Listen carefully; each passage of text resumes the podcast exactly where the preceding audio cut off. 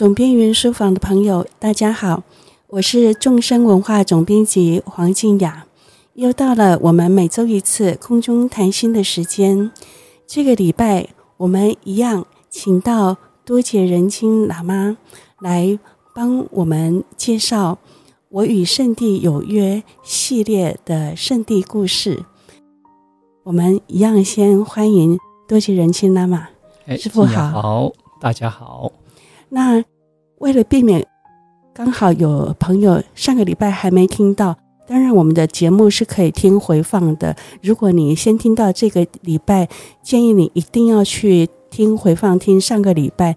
就我们还是先简单介绍一下师傅的背景。呃，师傅他是竹巴嘎举一位很著名的呃译者、作家跟老师，他叫。多杰仁钦喇嘛，我们首先请喇嘛跟大家打个招呼。师傅好，静雅好，大家好。我首先简单介绍一下师傅的背景。呃，多杰仁钦喇嘛，多是多少的多，杰就是杰出的杰。多杰，它在藏文里头的意思是金刚的意思，仁钦就是珍宝的意思。多杰仁钦意思就是。金刚珍宝，师傅的个人经历非常特别。师傅是在十四岁的时候就到北印度的扎西囧去，就出家了。呃，在北印度扎西囧就前前后后待了十多年，在这十多年当中，呃，是在传奇瑜伽师指导下闭的三年关。那因为扎西囧他就是。康祖法王就是竹巴嘎举的传承持有者，康康祖法王的驻锡地。那传说中非常特别的长老于伽士们终身闭关的地方也在扎西囧。那所以多杰仁钦喇嘛就在这些传奇的瑜伽士指导下闭过三年关。那师傅也是非常著名的作者。他写的书可是畅销书哦，比如说师傅写的《瑜伽师的秘密生活》，还有《雪域圣光康主法王传》，也都是非常畅销的书。那这个礼拜，我想要请特别会说故事的喇嘛师傅帮我们说一个特别的话题。我想朋友们一定都很爱听，是什么呢？是鬼故事。那请一位出家师傅来说鬼故事，对大家一定很新鲜，所以我们也要学会从鬼故事里面听到佛法的观点。那那么接着要为我们说说有关于圣地的哪些鬼故事呢？恐怖的鬼故事，那个就是类似像护法一样的故事嘛。嗯真正的鬼故事，我个人认为在印度不多了，但在西藏现在还有。像阿底长老，他曾经在一九八一九八几年的时候，快要一九九零年的时候回去过西藏的祖庙一次，因为他要把呃纳罗六法还有大手印这些法门再传回到西藏的那个在重建之后的闭关中心。因为那时候已经没有可以指导的人了，所以他又回去。他回去之后，呃，寺庙的喇嘛们就会围在一起，大家会聊天嘛。那你知道，喇嘛其实跟现在的大学生很相似，他们会去夜游，他们想要去碰鬼。那我们就有一个，他们说就几个喇嘛每天都会拿着手手电筒，然后去天葬场，想要碰到鬼，要碰到鬼。想要碰到鬼，那就每天大家就这样的去呃那个呃天葬场啊，这样到处跑啊照啊，想要看能不能碰到鬼啊。那那个附近有一座塔，有一座塔，他们也会在塔边这样找啊，想要找到鬼。结果呢，当然都没有找到。然后后来有一天，呃几个喇嘛他们又晚上又去那边夜游，想要去看能不能找到鬼的时候，大家就走散了嘛，各自。去走大家认为有鬼的地方，其中一个喇嘛他说，他就在塔边，这样在塔不是四方形的吗？他这样直直走，要转弯的时候，就突然看到一个老人站在塔边，就问他说：“你在这边干嘛？”然后他就说：“哦，想看看能不能找到鬼啊。”那个老人就跟他说：“你那么想看到鬼哦？”你知道年轻人一副满不在乎的样子，就说：“是啊，我很想看到鬼啊。”那还不简单？他说他的最后记忆是那个老人就伸出他右手的大拇指往他的眼睛上一抹，他说他就不省人事了，他就没有记忆了。他最后醒过来是被其他夜游的喇嘛抬回去啊，在疗疗房内了，疗房的床上。从此之后，他看得到鬼了。哦，开了，一般说的开了天眼，天应该是阴阳眼吧，或什么鬼眼的。哦，对。然后他就非常后悔，因为他说：“宁可没看到。”对，因为鬼都长得很恐怖，而且，而且，呃，不是眼睛闭了就看不到，一样看得到。好 惨。所以最后到最后，那个喇嘛变得有点精神耗弱了。对，然后。大家会怎样？我们会有那个每年会有固定的大法会嘛？比方说普巴金刚法会呀、呃，马哈嘎拉法会呀、这些法会。然后这些像愤怒中的法会，呃，或者像大威德金刚，我们所谓呃那个铁水阎罗的法会，铁水阎罗的法会有十三天，前三天是前行，然后接下来的五天叫做修持菩提，然后最后的那五天。叫做是诛杀怨敌，啊，前面的八天其实都是为后面的那五天在做准备的。那诛杀怨敌是什么呢？就在下午的时候，我们会在那个一个三角形木造的，我们叫做生法宫里面，然后就勾召啊全世界的鬼魔、全宇宙的鬼魔进来，然后呢，借着诛杀，然后把他们超度啊至净土。然后这个叫做三增益，三三种增益的意思，意思就是，呃，被诛杀的鬼魔，他不会有怨恨，因为他借此得以呃度脱，被呃超到净土去。然后被用来进行诛杀的，你说工具也好，你说天尊也好，他们也心生欢喜，因为这些被诛杀的鬼魔，他们的身体被行者转化成为甘露，然后献供了，所以他们也心生欢喜。那至于行者本身，他就纳受了这些被诛杀的鬼魔的他们的生命、他们的威彩、他们的呃福德，所以他自己也获得了呃这获得了利益，获得了福德。因此，这是三方都欢喜的诛杀。好，那这是诛法的那个特点是这样子的。在阿弥长老去西藏的。那几年，他在那边好像待了三四年才回来。然后在那之前，那个那些夜游的喇嘛已经已经被磨了眼睛了，所以他已经看得到鬼了。然后那些喇嘛们说，最精彩的就是当阿米长老在最后那五天诛杀怨敌的时候，他不会勾招嘛？你要勾招鬼魔来谈成理啊。他们说，勾招的时候，全寺的喇嘛只要是没有做执事的，大家就会看着那个。看得到鬼的那个喇嘛，为什么呢？看他，他整个脸都变得很恐怖了，吓到的脸，因为他看得到全部被勾招来的那些鬼魔，大家看他的脸就知道哦，真的有来了，来了，真的来了。那其实我们是看不到，我们不知道，就一一一般的仪轨流程而已，谁知道是什么事情？但他就是看得到，大家就说，比起看阿弥长老怎么去诛杀打那些手势，他们觉得看那个喇嘛的脸更有趣。真是的，就有这样的故事啊。那也表示说，长老的修法是真的很有威力，对，是真的，是真的有勾招来，然后可以超度，对，是可以超度的。然后我记得有一次，那时候我阿弥长老回来了，回来了，然后还是去之前，我现在想不太起来，但我记得是后面那五天诛杀院底的仪轨在进行的时候，长老就笑笑着，呃。跟我说，就我们我们是可能一天有七八座的那个法会嘛，就每一座可能就两个小时，两个小时这样的修持。然后那个诛杀怨敌都是在下午的时候。我记得他在诛杀怨敌的那一座结束之后，我们会有大概三到五分钟的休息时间，大家可以去上厕所。然后那时候他也出来，然后我们就准备要进去之前，他说对着我看着我笑一笑，他说今天杀得很不像话。他这样跟我讲，他是笑笑跟我讲，嗯、半开玩笑的讲。很不像话的意思是什么？就可能是就杀到了，已经是怎么讲，惨不忍睹的意思吧。嗯，是这个意思。他就说今天杀的很不像话，他自己跟我这样讲，他可能、嗯、那表示他也看到半真半假吧。对、嗯、我们那时候，我以为他在开玩笑，可是后来我听到西藏那个喇嘛传来的故事，我才知道他不是跟我开玩笑，他是真的看得到、杀得到的，所以他们是真的很厉害。然后。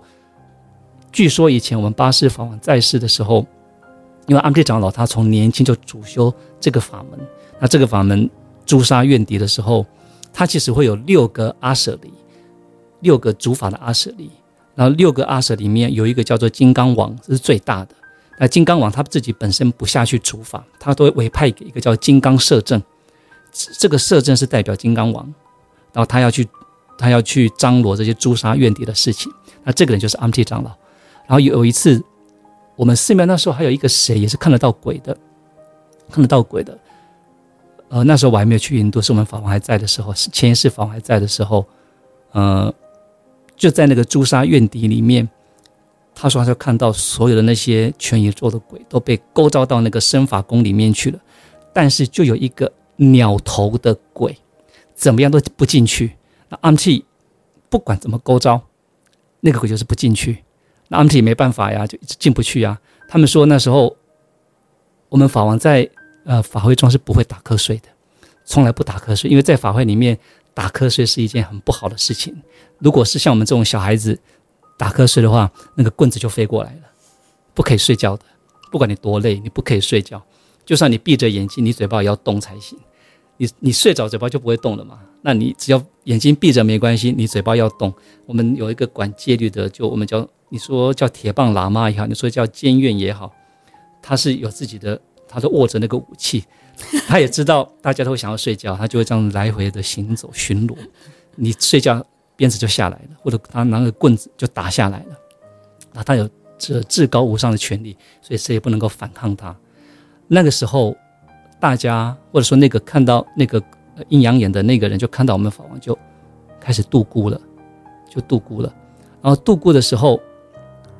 度孤之后，那个鸟头的鬼，哎，就被阿姆济勾召进来了。所以他们两个人协力把那个那个鸟头鬼抓到那个呃身法宫，或者说你可以说是因为法王的加持，然后让那个鬼进来的。可是这样的谁打瞌睡？我们法王啊，八世法王啊，前一世法王打瞌睡了。哦，所以其实不是打瞌睡，是进入某种禅定中去帮忙。对，但在我们看起来那就打瞌睡了。嗯，打哎，怎么法王打瞌睡了？但实际上是在那个。诛杀勾招那个怨敌的时候，身法宫进行勾招会三次嘛？嗯，第一次、第二次都没有进来，啊，我们法王就打瞌睡了，然后，呃，第三次就被勾招进来了。其实有没有进来，我们都看不到，我们看不到，因为我们没没有阴阳眼，我们也不是主法者。但阿姆济长老是知道的，嗯，对，进不来，但他也不能够回头跟法王求救嘛，就说，哎，进不来怎么办？他们都是有默契的，我们法王就就度孤了，然后，度孤之后，哎，就进来了。其实这个我们看不到，人会觉得这哪有什么？你们就是照本宣科啊，你们就是念着仪轨啊。这段是这个就这样做，这段是那个就那样做，这有什么神奇的？看不到，所以不怕。啊，不怕啊，看不到就不怕啦。其实实际上是很恐怖的。真的会修的人，他们是真的是战战兢兢，按照着每一个流程在做每一件事情。这个度王是呃也是同样的啊，度王对呃你也是照本宣科在念嘛。那有没有功力，就是主法者自己本身的啊。你说，呃，显教的水陆法会也好，或者是梁皇宝忏也好，三昧水忏也好，或者是密教的，你说阿弥陀佛度王，或乃至于不动佛的度王，或观音度王也好，这些都是一样的仪轨，大家都是这样念诵。那至于有没有度走，主法者自己最清楚，我们都不知道啊，我们怎么会知道？我们就认为，我们相信，哎，渡走了，但有没有渡走，谁知道？看不到啊，但看得到的人，他们就知道，哦，这真的是有功力的。所以这个是这个是，呃，蛮奇怪的。然后那个有阴阳眼的人，他还说，当当那个阿姆济他坐在那个坛城之的前方，然后进行构造的时候，他说他竟然看到阿姆济的头上有着铁水阎罗的那个头上的那个舍利塔的样子。他的头上有三个舍利塔，然后舍舍利塔里面有那个呃三世诸佛，就这两都看得清楚。我的意思是，升起次第可以观到这样的程度，是人家看得到的程度，所以这个都是有根据的，并不是、哦、他在观修升起次第，但是有阴阳眼的人都看得到，竟然看得到升起次第的样子。嗯，对，所以这个是很不可思议的。我是觉得禅定力是到禅定力，然后他的他的呃升起次第，基本上升起次第只有鬼才看得到，或者是神才看得到。就像我们第一世的法王，嗯，他遇到的那个查雅恶鬼一样。查雅恶鬼是的故事是这样子的：在查雅地区有一个有钱的修行人，他因为关修本尊的关系，他的享用是充裕的。他拥有因为本尊的加持吧，他拥有广大的田地、广大的呃，然后众多的牛羊，他很有钱就对了。那这个人也不吝啬，他就把他的东西，像以店主的身份，然后分给佃农，他们去耕耕作嘛。然后秋天的时候就看大家谈的怎么样，几分之几的那个青稞就回馈给他。耕农就自己再留一些种子，然后来年再播种再还这样。那有一年，竟然那个收成不好，那大家没有没有任何东西可以还给这个修行者。那这个修行者呢，其实用讲的就好，但他们查雅地区的人好像并不是那么的讲理。他们认为说，还不了债务，杀了债主就好了，债主死了，我们就没有债务了。好，那。这样的言论，这样的心思，被那一位修行者给知道了。为什么他会知道？因为他是修持愤怒文书的一位、不是成就者，但是一个修行很好的行者。文殊菩萨有一尊叫做命主的天尊，他的咒语是百字明咒的两倍至三倍，一句咒就那么长哦。啊，据说这一位行者。他的念珠是铁制的铁念珠，他可以念到一亿遍，所以他有亿遍的持咒的功德。那可能也因为这样的关系，所以他的福德就很大，有田地啊，有财富啊，有牛羊这些的。那就那一年青黄不接嘛，我收成不好，那大家就提议说要杀了这个债主，就是这位行者。那行者知道了，他就跟他的一个徒弟说：“今天。”谁送什么东西来，你都不可以收，不准收礼物。那这个徒弟当然说唯唯诺诺说：“是的，是的，不收。”然后当天下午，村里的人然后就呃哭丧着脸，那拿着呀一件衣服，然后就说：“呃，我们家有人过世了，可不可以请呃尊者到我家里帮我们度亡？”然后那个徒弟就说：“呃尊者。”呃，不出门，师傅不出门，你们改天再来吧。然后他们就说，他即使，呃，可是因为这是我们的亲人过世了，就算尊者不出门的话，那可不可以收下这份礼物，啊，当做我们请他度亡的供养呢？然后这个事想想，这也还好吧，一件衣服又不是什么大东西。师傅虽然说过不要收，但这也还好吧，不算什么。他就收下了，收下了之后，当天夜晚。村民们就拿着那个木材，成捆的木材堆在行者的官房的外面，整个这样堆起来，然后就放火。因为呃那些房屋都是木造的啊，很快就烧起来了。那烧起来，其实这个时候的行者还不以为意，他是可以飞的。那他就找我们身上披的这件披肩，他想要以披肩作为翅膀往空中飞去。徒弟早就已经不晓得跑到哪边去了。所以他也不用担心他徒弟，他就要飞了，要飞，然后摸摸摸，因为也没有电灯啊，然后又失火，又浓烟密布的情况之下，他就双随便摸摸，就摸到一块布料，就是那当天下午送来的那块布料，那块布料是女孩子穿过的藏裙，那在藏人认为女孩子穿过的衣服是有晦气的，哎，这个女权主义者会不会 挞伐我？但这个故事就是这种这样的剧情。好，这个行者，因为已经是浓烟密布，看也看不到啦。那情急之下，摸到一块布，就认为是他的披肩了，就往身上一披，哇，飞不起来了，整个被晦气给怎么讲弄脏了，他就飞不起来了。那他当然知道这是村民搞鬼啊，他就心生怨念，他就想着我要杀尽呃茶雅村民，但我要成为世界的护主。他心里是这么这么想的，但是情急之下，你要说出来呀、啊，才有用嘛。他就说成了我要杀尽世界人，成为茶雅的护主。哇，他讲错了。他就在发下这个颠倒的邪愿之后，就被火烧死了嘛。那因为你发了什么愿，就成什么果，他就变成了赫赫有名的茶雅大鬼，或叫茶雅恶鬼。那因为他发愿的关系，他知道他的前世是被茶雅村民害的，但他害不了他们，因为他已经发愿要变成他们的护主了。所以茶雅村民是被他保护的无微不至哎。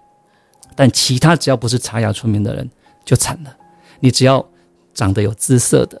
或者是，就反正是各行各业的佼佼者，他全部纳为眷属。那因为他有持咒一亿遍的功德，所以他作为鬼之后的资本是不可思议的，没有人拼得过他。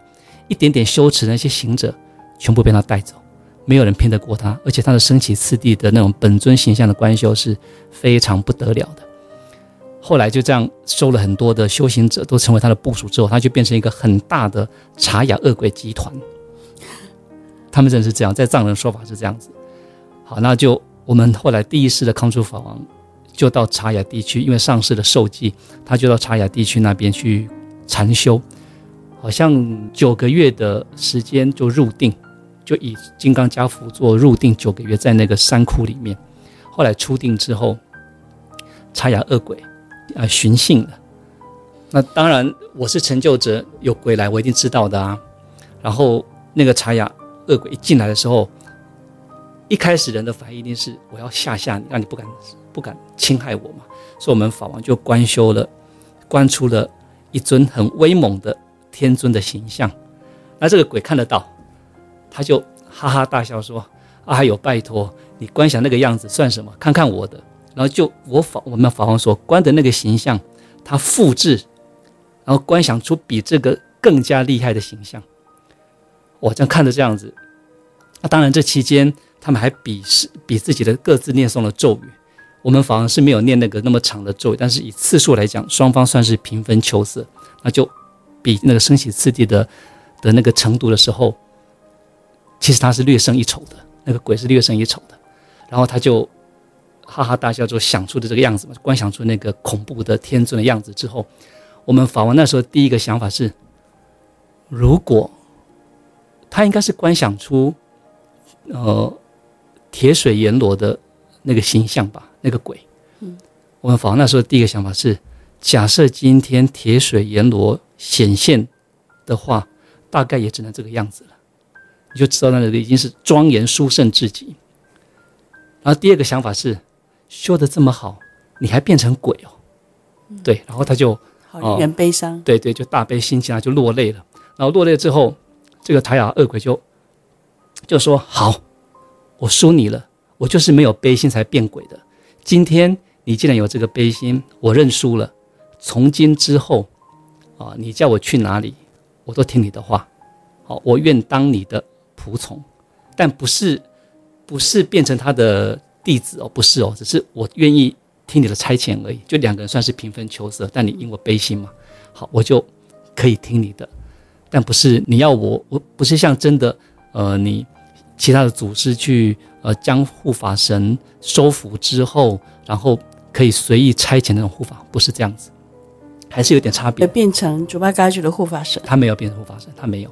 我们法王就跟他说：“哦，既然如此，那你就以后不要再残害众生了。”然后他说：“这个我办不到。”然后就把他过去的历史就讲了一遍给我们法王听，所以他这个故事才流传下来。嗯、他讲了之后就说：“我想要。”复仇，但是我复仇不了，但我的恶愿让我只能够伤害世界的人，我不得不伤害世界人。但是，只要是挂上你金刚结的人，我都不会去伤害。就挂上你你吹过气加持过的金刚结的人，我跟你保证不伤害。故事到这边就没了啦。哦，那当时当时他看到我们法王升起悲心的时候，他就讲了四句偈去赞颂我们法王的功德。那四句偈。就成为我们后来赞颂第一世法王时候的那个祭文，那个祭文就流传到现在。好，那两个人算是平分秋色嘛。后来呢，我们法王因为弘法的事业越来越广，那很多人都带他的金刚结，这是后话，这个也不在正史的记录里面，这是民间的传说。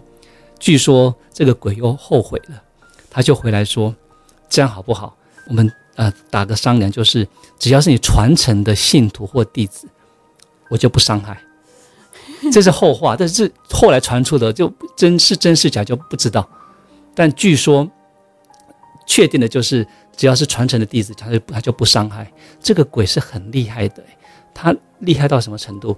他厉害到就算是有修行的人也打不过他，因为他前世的咒语太多了。在《普贤上师言教集》里面，巴珠仁波切就提到说，我们不是会所谓的。抓交替嘛，嗯，抓交替的原因是因为我们说甲死在这个地方，他因为痛苦至极，他想要解脱，所以就抓乙来替代他。他们会有这种错觉，会认为说只要抓一个人来替代我，我就解脱了。实际上并非如此。甲抓了乙之后，他并没有解脱。甲会认为哦，那是抓不够，所以他会继续抓第二个。乙也会认为哦，甲抓了我，所以他已经可以。解脱了，因此我要去抓人，所以一个地方一个极阴之地，到最后就变成一个巨阴之地，就越来越多，越来越多。这个如果没有修法去超度的话，这种抓交替是会层出不穷的。他不会因为我抓了第二个，第一个就解脱了。这是普贤上师言教集里面，呃，巴珠仁波切的开始，你们可以去看这个内容。那这些变成鬼的人，他们是属于恶鬼道里面的空游恶鬼。他们不是那种肚子大大，然后四肢细小、脖子细小那种恶鬼，他们是另外一种叫空游恶鬼，就在空中可以四处游荡的那种。游动的游，对，嗯，对，游动的游，他们是可以这样的。那这些呢，就是我们所谓的抓交替的那些鬼。其实这都是以前的的电影啊，或者是一些小说误导我们，以为呃抓交替是怎样怎样。民间的传说也有了，但我们这边是引用的是。呃，祖师大德们所说的话，应该会比较根据吧？嗯，对，就不是一般的道听途说。接下来，我想要请问喇嘛，是不是本尊法的升起次第修得很好的话，就会拥有以上那些不可思议的功夫，或者是说，呃，能够展现为？降魔伏妖，或者是能够摄受众生的能力，升起次第修得好，还有什么功德呢？持咒也好，或者是呃任何的诵经也好，那个皈依发心很重要。那发心当然就是发为利众生愿成佛的菩提心啊，菩提心又来自于愿令众生离苦得乐的慈悲心，因此。这样的慈悲心，在持咒之前，如果不先有所培养的话，其实持再多的咒，就算能够像茶雅恶鬼的前世那样，可以在空中啊翱翔了，但是呢，还是会堕入轨道。那堕入轨道就就很惨了。因此，我们呃在呃上一次所提到的呃所谓的三种三昧，呃里面第一个是空性。第二个是悲心，第三个就是所谓的呃种子字。那第一个的呃空性，在那个专有名词上叫做真如三昧，或叫真如定，这就是把心契入空性的意思。那第二个是所谓的普明三昧，这个普明三昧就所谓的悲心。那第三个就所谓的本因三昧，这个就是种子字。那观修这三种三昧，不仅是只是在呃升起次第上的用处而已。其实，在死亡断气之后，我们所谓的中阴、临终中阴，还有法性中阴，跟最后的投生中阴，这三个中阴里，三种三昧会分别的派上用场，是会对我们很有帮助的。所以，一般我们持咒，我们不要去想说，我为什么要对众生升起悲心？众生那么的恶劣，我干嘛要对他们好？他们离他们有没有离苦得乐？关我什么事情？其实不是只是因为要对众生升起悲心而已，而是因为这样的悲心对于自己在中阴解脱与否，以悲心来讲，在中阴能否认持文武百尊，是从这个悲心来做决定的。当你的悲心修得不够彻底的话，错过了第一中阴，也就是所谓的临终中阴，认持呃法身佛，直接成法身佛的这个机会之后，第二个是出现我们所谓大家都嗯耳熟能详的文武百尊。那这个文武百尊虽然说是出现了一百尊啊，前呃四十二尊极尽尊，五十八尊愤怒尊，种种不同的形象，但实际上这些都是属于子法。他们的母法就是悲心，你只要能够在生前好好的修持悲心的话，死后在即使错过了法性中阴阶段，在这个呃呃法性中阴错过临终中阴，然后在这个法性光明中阴的阶段，文武百尊出现时，有极大极大的概率是可以借此而认持，然后成就报身佛的。成就报身佛的好处是什么？我们知道净土宗里面所说的最上品的往生是上品上生嘛？是啊，上品上身就是可能坐着紫金莲花，然后蒙佛接引。那不管怎么样，是什么材质的莲花都好，呃，三西方三圣一同来接引都好。到了净土是什么？还不是佛？你是佛的 VIP，你可能在佛。讲法的时候坐在第一排，对不对？享有最为呃隆重的、最为尊贵的的这个待遇。佛讲法时，你可以亲见佛、亲闻佛音、亲阅佛言，你是最被尊重的、最高级的 VVIP。即使如此，你还不是佛啊！你还要在极乐世界修行很久很久很久，然后依序的等到你前面那些人都成佛之后，你才能成佛嘛。在极乐世界是这样慢慢的成佛的。但成就法身佛也好，成就报身佛也好，是什么？你直接就成佛了。这个在没有接触过密法的人会觉得，怎么可能这么快就成佛了？这怎么可能？但真的在中阴教法里面就是这么说的。如果我们相信佛还有祖师大德所说的内容的话，他们的法语就是这样告诉我们：只要你愿修持空性，你愿观修悲心，借着升起次第的观修，你要在。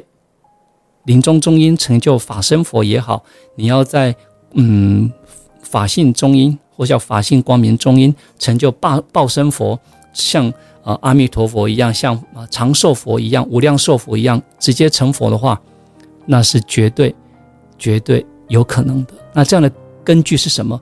因为所谓的法身佛也好，报身佛也好，他们其实就是呃明空不二的。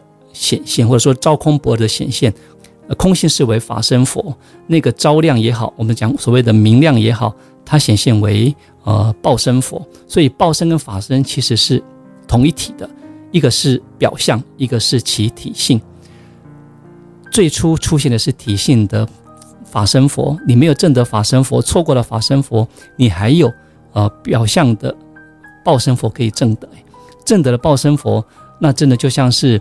呃，在经典里面说阿罗汉的那个成果一样，所作已作，所办已办，你没有后续的什么投胎那些的繁琐的那个，不但不需要再投胎，你的利众事业从此之后无量无边，你就真的跟佛合而为一了。因为佛者就是呃昭空不二所显现的，而自己的内心的如来藏也是昭空不二，因此自己的内心的如来藏跟佛。就完全结合成为一体，就没有所谓的下一世了，就直接成佛了。这是密法里面非常殊胜的中阴的教法，而这个呢，就只要我们在生前愿意听闻密法，愿意呃理解中阴的教法，然后去呃修持的话，这个在死亡的时候是一件非常值得庆幸的事情。因此。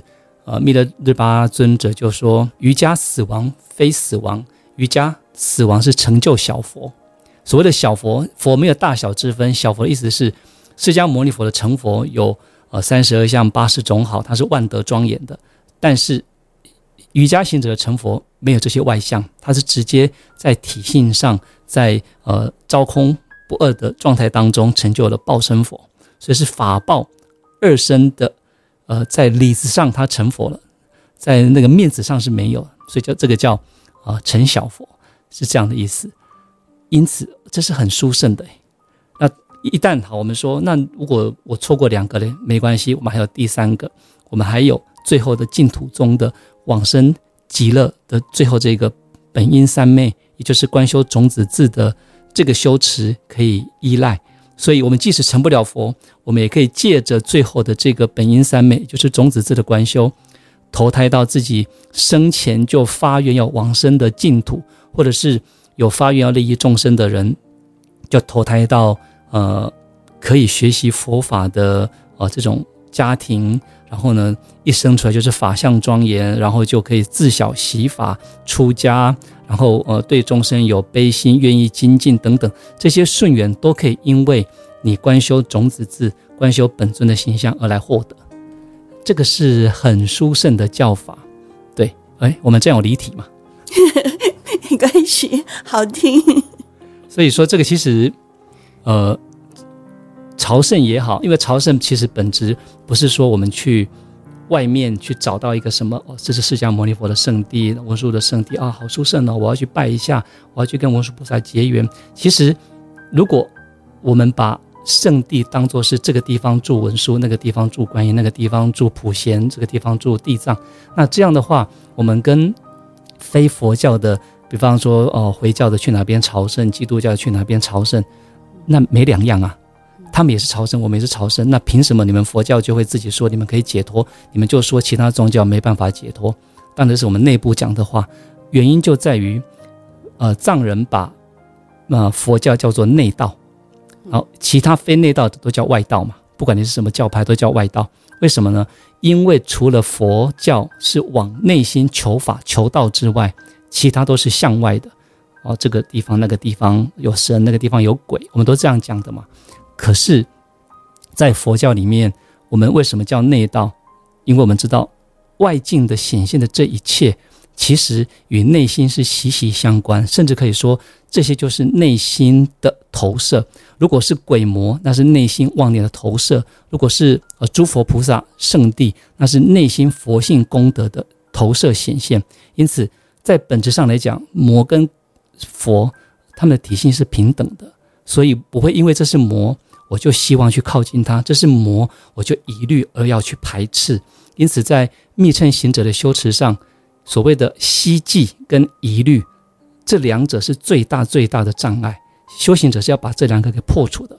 佛来了，我没有因此而开心；魔显现了，我也没有因此而觉得恐惧。因为这在我的内心来讲，就好像我升起了善念，我升起了恶念一样，都是我自己新的幻化游戏而已。这有什么可以呃？忧伤或者是欢喜的，我就是平等心的来看待，所以有以这种平等的心态来对待，这也是大手印的啊、呃、见地之一。用这种方式来啊、呃、理解的话，其实就算没有去朝圣，你在家里坐着，你也是等于在跟朝圣没两样了，因为你一直都是身处圣地了。是就近的圣地在自己的心里。对对对，可以这么说。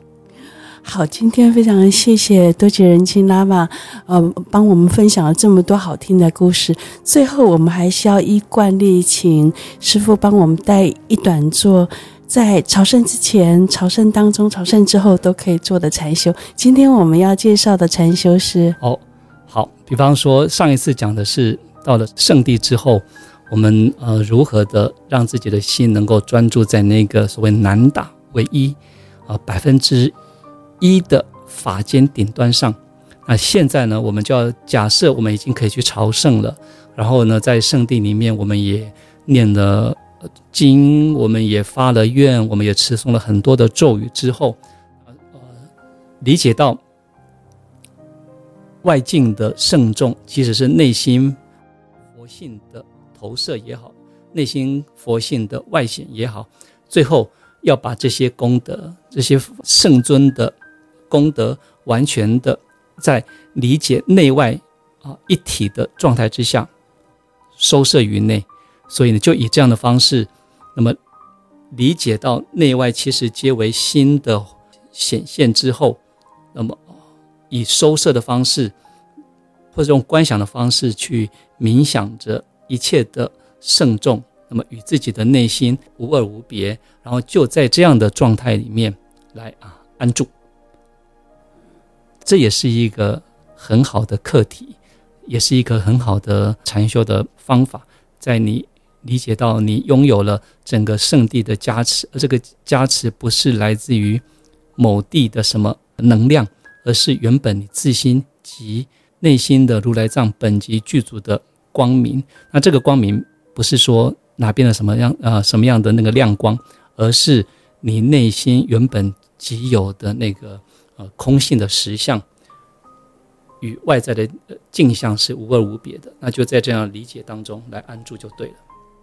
并不需要化光融入之类的关系。化光融入是，当你不太确信、不太确信那些镜像与自己是一体的时候，你就需要这些繁复的手续来让自己确认说：“哦，有啊，跟我是一体的，因为它已经化光啦，融入于我啦。”嗯，我说现在我跟我一体啦。其实就好像我们在观修本尊的时候，我们会有不是会有炸轰旁后这个过程吗？嗯、然后其。哦，圣尊炸的话是来到啊自己的头顶上，轰的话是融入，那旁的话是呃融为一体，后的话是直至菩提永不分离。我们会借着这样的方式来确认，其实原本就是自己的心，什么时候分离过了？所以就是不清楚的时候，就借助一些有形的东西做观想，这样借助这些仪式来确让自己确信。哦，那但是如果说你可以记得这个见地，然后确信，就直接安住就可以了。那如果还是有点疑惑，或者是不是那么的坚定的话，那像刚才呃静雅师姐你讲的那样子是可以的。圣众，比方说这是五台山或者是普台普陀山也好，以文殊菩萨为主的圣众，都在自己的面前化光，然后融入于自己。那如果是普陀山的话，以观音为主的所有圣众、三世诸佛全部融于观音，那观音也化为身语意三种光芒。圣身的光芒是白光，圣语的光芒是红光，圣意的光芒是蓝光。然后呢，就融入于自己，啊，与自己的身口意三门啊无二无别的融合，那就在确信自己充满了。所有圣众的加持状态当中，然后呢，就这样的安住，这就是禅修的方法。嗯，对，谢谢师傅。两种有相无相都可以，都可以，都可以，就看自己的程度到哪里。嗯嗯，谢谢师父。那我们今天分享到这里为止。好好好，谢谢师傅，谢谢。放下放松，让心休息，找回最好的自己。总编云书房，我们下周见。